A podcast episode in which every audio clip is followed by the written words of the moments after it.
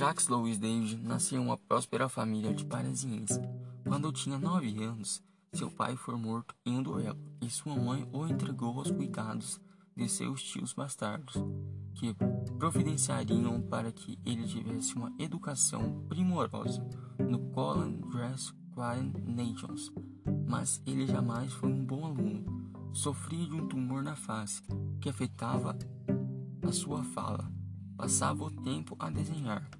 Desejava ser pintor, contrariando os planos de sua mãe e tios, que queriam um arquiteto.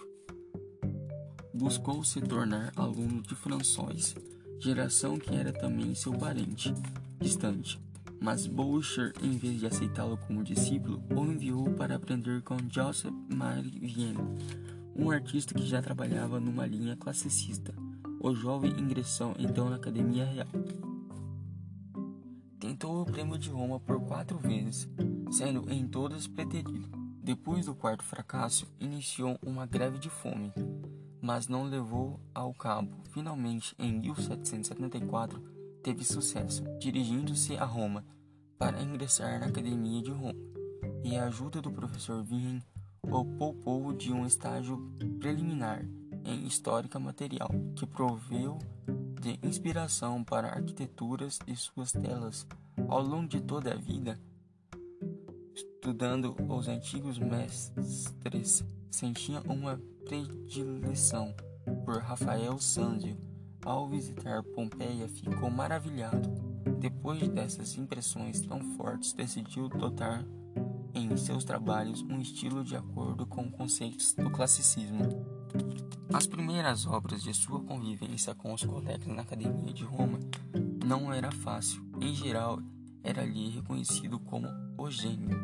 Depois de cinco anos na capital italiana, voltou a Paris onde teve uma recepção calorosa que lhe abriu as portas da Academia Real, para onde enfiou duas pinturas de admissão, ambas incluídas no Salão de 1781, uma honrosa exceção aos critérios exigidos que norteavam o concurso.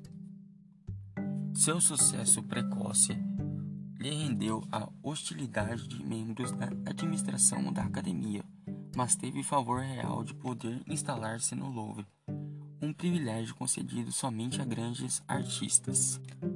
Novamente na cidade eterna, David pintou o Juramento de Horácios, 1784, uma de suas primeiras obras-primas, cuja novidade maior foi a clara caracterização dos papéis masculinos e femininos, seguindo de preconceitos de Rousseau e o elogio das ideias patrióticos republicanos, temas que continuaria a abordar por muito tempo.